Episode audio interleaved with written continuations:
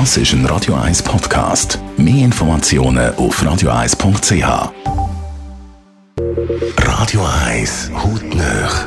In Zusammenarbeit mit der Dermatologie Klinik Zürich dermatologie-klinik.ch. Gerade wenn wir so ein bisschen Sommer haben, wie jetzt heute und morgen, zeigt man ein bisschen gerne bei. Das ist nicht für alle immer eine Freude, weil die einen kämpfen sich mit den sogenannten Besenreisser. Was das genau ist, wollen wir vom Dr. Benjamin Willer wissen. Er ist Facharzt an der Dermatologie Klinik Zürich. Genau, wichtig zu unterscheiden ist erstmal die Besenreißer von den Krampfadern.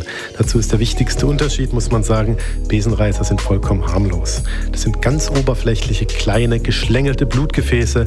Manch einer, der auf die Beine schaut, mag die entdecken. Meistens sind die bläulich, livide und man kann die auch ganz gut wegdrücken, wenn man mit der Hand drauf drückt. In der Regel haben die überhaupt keinen Krankheitswert, aber die können mitunter natürlich störend sein. Gerade im Sommer, wenn wir gerne eine kurze Hose tragen oder Frauen die Röcke tragen, stören die sich berechtigtermaßen daran.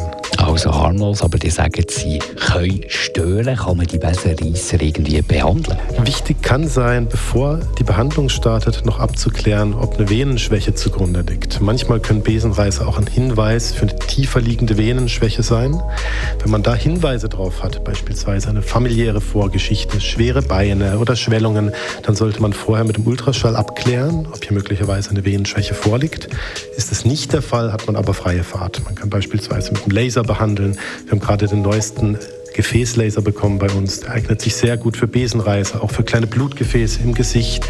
Bei einer Rosacea beispielsweise kann man ihn gut nehmen.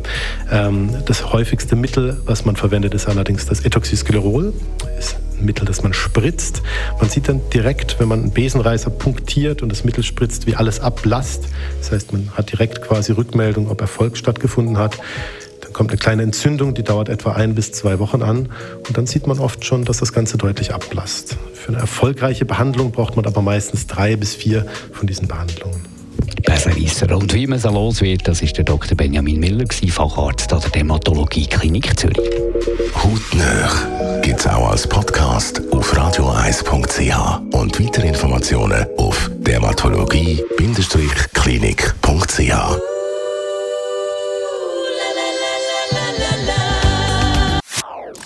Das ist ein Radio 1 Podcast. Mehr Informationen auf radio1.ch.